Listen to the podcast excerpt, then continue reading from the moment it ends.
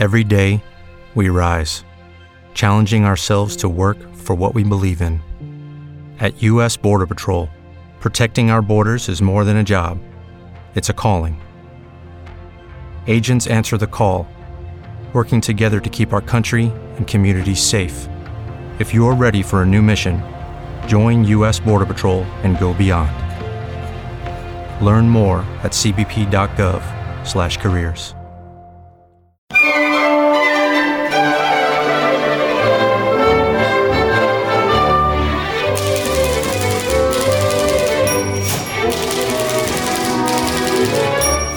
La librería de Bego Beristain.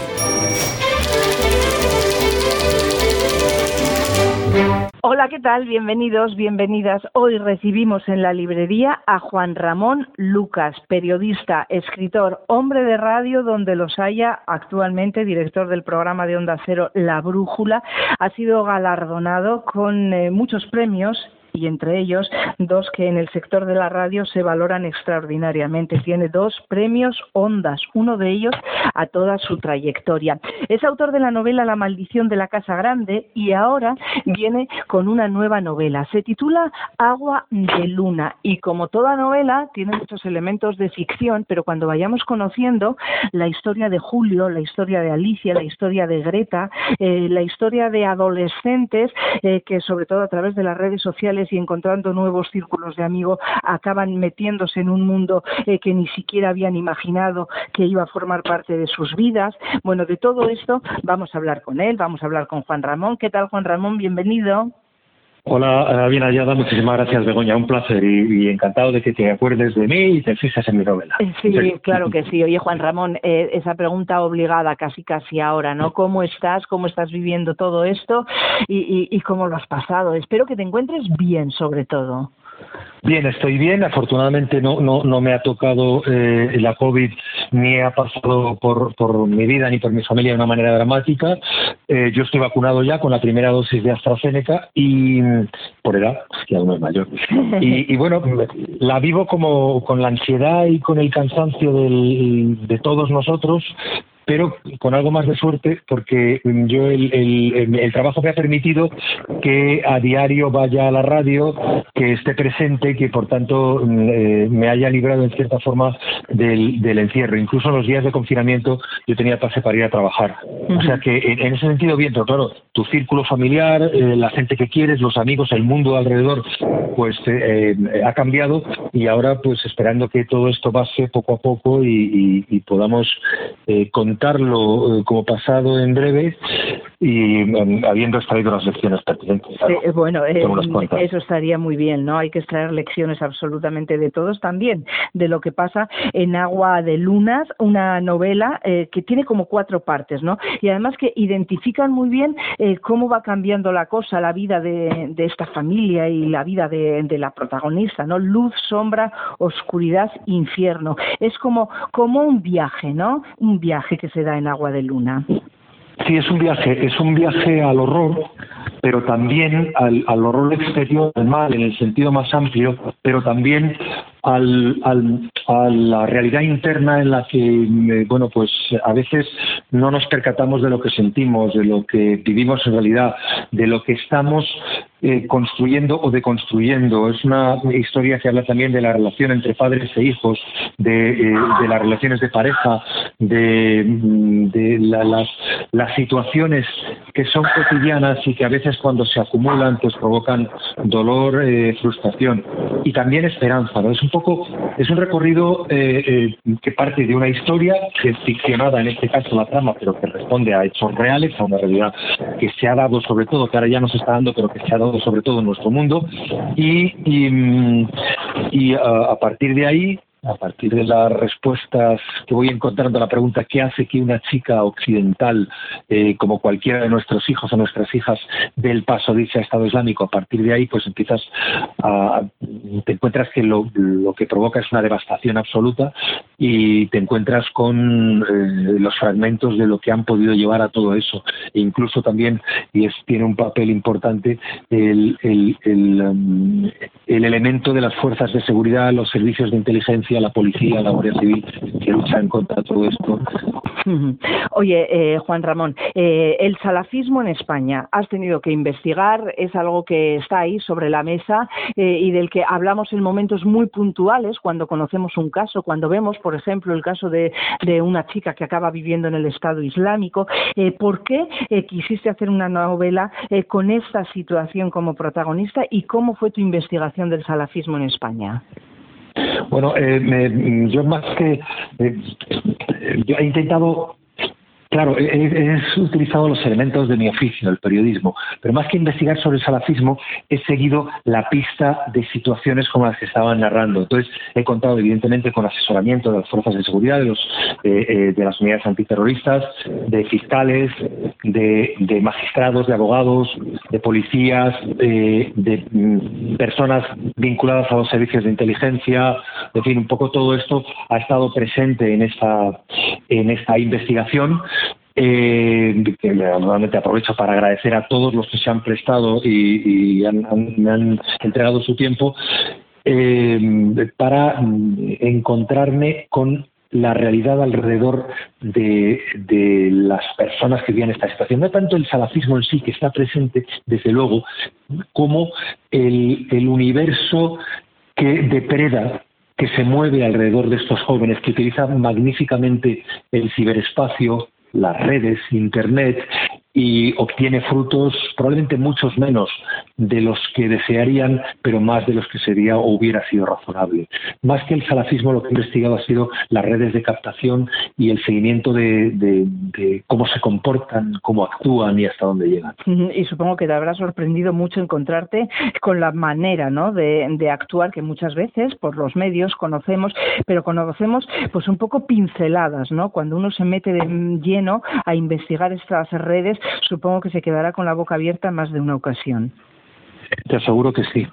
Eh, en la novela trato de reflejar la solvencia con la que em, estos radicales islámicos, que tienen una mentalidad medieval y un rigor eh, moral conectado hace 500 años, sin embargo, se manejan con una enorme eh, facilidad por las redes sociales. utilizan la tecnología para el mal y la tecnología para aplicar su filosofía eh, medieval y de brutalidad absoluta, eh, utilizan la tecnología más moderna. Igual que les gustan los billetes con la con la especie de, de venta eso también y utilizan muy bien los teléfonos móviles, los ordenadores, las redes, eh, eh todas estas todos estos ámbitos de actuación y de progreso que lo son para la mayoría de las personas y que para ellos son de expansión del, virus de Somal, porque yo creo que son el mal.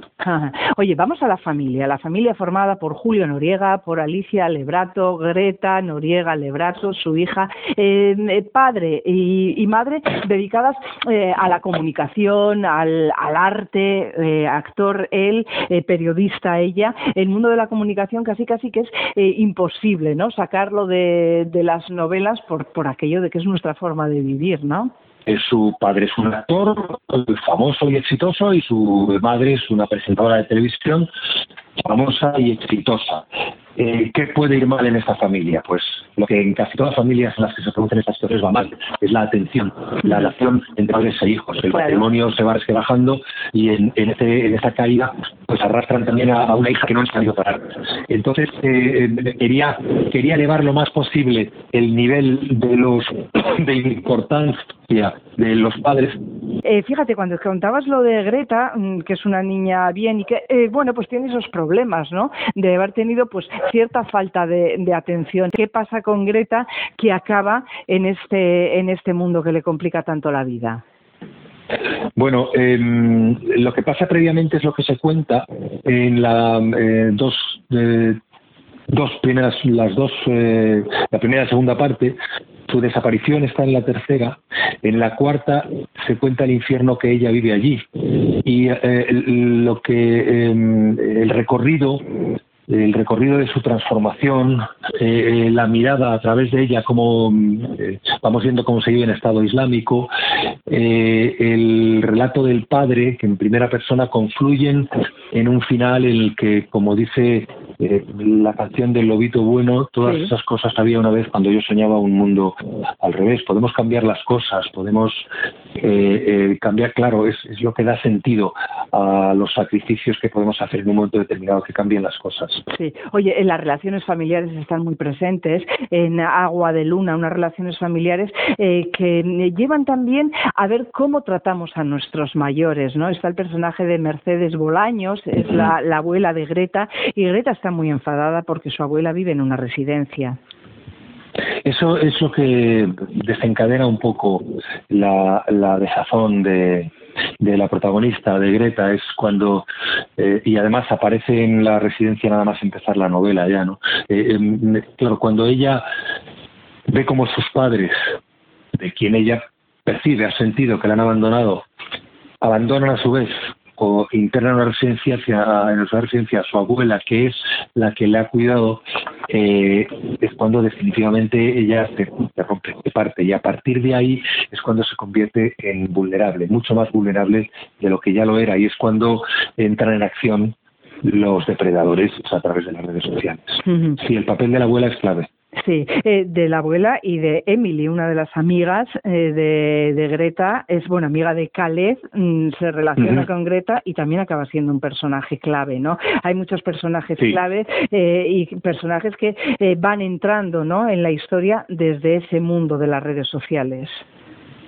Sí, em, el personaje de Emily es un personaje en principio es de estos que te llegan eh, y cuando estás en, la, el proceso de escritura de la novela dices, no, esta tiene, te, pide más, ¿no? Te pide más. Luego al final, bueno, pues no, no, no, no, no quería extenderme mucho y seguramente recorté sus posibilidades, pero es de esos personajes que si hay una segunda parte, pues eh, tendrán sentido. Eh, sí es un personaje clave. Es un personaje que desde eh, una presencia que no es muy, muy, muy importante en, términos cuantitativos, sí lo es en términos cualitativos para, eh, el, el, para el desenlace, para llegar al, a un final en el que pues ella también está en cierta forma implicada. Sí, eh, se habla de muchas cosas eh, en esta novela, en Agua de Luna, queda reflejado ese mundo islámico, los adolescentes vulnerables, ¿no? Y la seducción que ejerce el mundo islamista. ¿Qué es lo que le hace tan atractivo a este mundo a los ojos de una adolescente? A los ojos de un adolescente occidental lo que hace atractivo son, es un engaño sobre las alternativas que ofrece. Eh, el Islam es una religión en sus planteamientos eh, más amables, es una religión de solidaridad, es una religión de respeto a la familia, de profundo respeto a la familia. El, el, Islam pone a los hombres y las mujeres a los pies de las madres. Entonces, utilizan esos elementos que son ciertos para, ocultando otros que son más discutibles, desde el punto de vista igualitarista, desde el punto de vista de la sociedad eh, en la que creen, para eh, venderles un mundo en el que su frustración como seres humanos, como adolescentes, eh, em, podrá terminarse porque podrán hacer algo importante, podrán hacer algo por los demás, podrán ser útiles, podrán ser valorados, podrán ser realmente importantes. ¿Cómo? Pues a través de la lucha por un mundo mejor, que es lo que les dicen que van a luchar, o a través del sacrificio o una fe que eh, te va a permitir que las personas en las que el mundo mejor que tú quieres conseguir eh, mm, ese va a ser el camino. Entonces, eh, claro, tiene elementos para engañar. Las imágenes que presentan de revolución, de lucha, de eh, término no me gusta, pero es así, incluso lo hacen de empoderamiento femenino a través de la figura de la madre, pues dibujan un mundo ideal. Y personas que aquí se sienten frustradas, solas, alejadas de, una sociedad que consideran que no les da oportunidades, de un sistema eh, con el que son críticos, pues dicen aquí puedo luchar por ese mundo y, y, y, y muerden el anzuelo, creen de verdad eh, ese señuelo y se lanzan al vacío, porque es de verdad un viaje al vacío. Sí, y se, se habla de las conversas europeas. ¿Es más fácil eh, conseguir convertir a una mujer y que acabe eh, ahí viviendo en los países islámicos o, pasa más con las chicas que con los chicos? No, no hay, en ese sentido, a mí me interesaba el personaje porque el, el papel de la mujer en, estas tramas es mucho más devastador que el de los hombres. Los hombres, la mayoría mueren, los chicos, pero no se convierten en esclavos sexuales, no se convierten eh, eh, en objetos, no eh, pasan a ser la última mm, la última sección del último de los territorios de una sociedad perfectamente degenerada en nombre de una religión, ¿no? Entonces, eh, claro, me interesaba la mujer porque en la mujer el drama es aún mayor. Como ha sido siempre en todos los ámbitos, en todas las religiones, en todas las épocas de la historia, la mujer, como los niños, son eh, quienes peor lo llevan, quienes te llevan la peor parte. Sí, sí, es una novela en la que se habla de, de este mundo, ¿no? Que lleva a una adolescente a cambiar absolutamente su vida, su cultura, pero sobre todo se habla del abandono emocional, ¿no? Eh, Greta se siente abandonada emocionalmente por sus padres, siente que han abandonado a su abuela. Alicia, por su parte, también eh, fue abandonada. El abandono está muy presente dentro de toda la novela. Sí, eh, el otro día yo hablaba con una amiga, me decía que es una novela sobre la depredación, es verdad, hay muchos. Eh, claro, hablas del abandono, aquí hay abandonos y renuncias. Hay renuncias voluntarias y hay em, eh, abandonos eh, no deseados, obviamente. Pero claro, e, e, esa singularidad de la infancia del padre o de la madre son las que me han permitido ir trazando unos perfiles de personajes que sean coherentes con una realidad que es eh, em, la, se difumina la emoción en un hogar en el que cada uno está a lo suyo y quieren a su hija, pero no, no, no tienen las herramientas porque no las han conocido desde pequeños en sus casas para mostrar amor, afecto, para darle a esa hija lo que necesita porque ellos no lo tuvieron. Entonces, esa, e, e, este perfil me interesaba para que los personajes confluyeran en esa realidad que es muy importante a la hora de entender por qué las chicas eh, eh, son al finalmente abducidas por esa especie de horror tan evidente para todos menos para ellos y ellas. Mm, eh, supongo que habrá sido más fácil acercarse a personajes como el de Mercedes, Alicia, Julio, que al de Calez o, al de Mohamed, porque igual su forma de, de vivir es más desconocida, ¿no? Y un poco más alejada de la nuestra. Sí, claro, pero cuando tú escribes una novela y quieres tomarte en serio a tus personajes, tienes que ser ellos en algún claro. momento. Entonces, yo, yo soy Jaled, yo soy Mohamed, yo soy Julio, yo soy Mercedes, y, para, para mm, eh, encontrar los perfiles, para construir esos perfiles de una manera coherente, me he tenido que poner en su lugar, he tenido que investigar un poco sobre cómo son, he leído, hay una descripción en la, en la novela de cómo se, cómo se degolla, cómo se degüella, perdón, cómo se degüella a, a, un, a un reo, cómo se graban los vídeos que luego se envían a Occidente.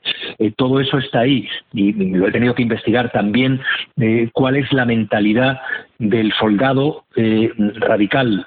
Hay, hay, textos escritos, hay entrevistas con personas que han pasado por ese universo y lo cuentan y todo eso está ahí también. Es, es un proceso de documentación porque yo quería escribir sobre ellos intentando acercarme a ellos.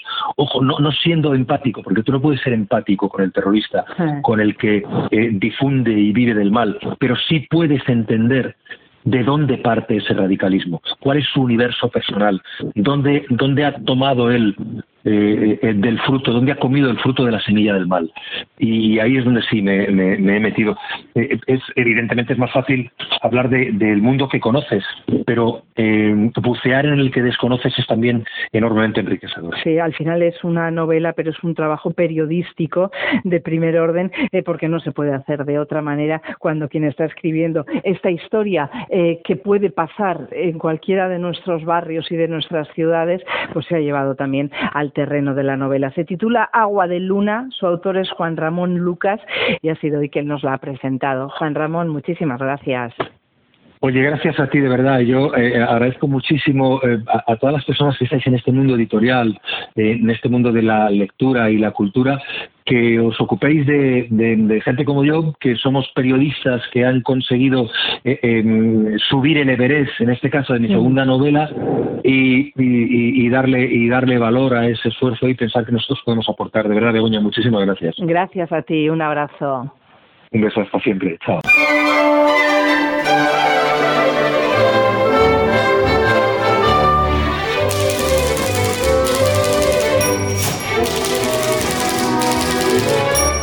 La librería de Bego Beristain.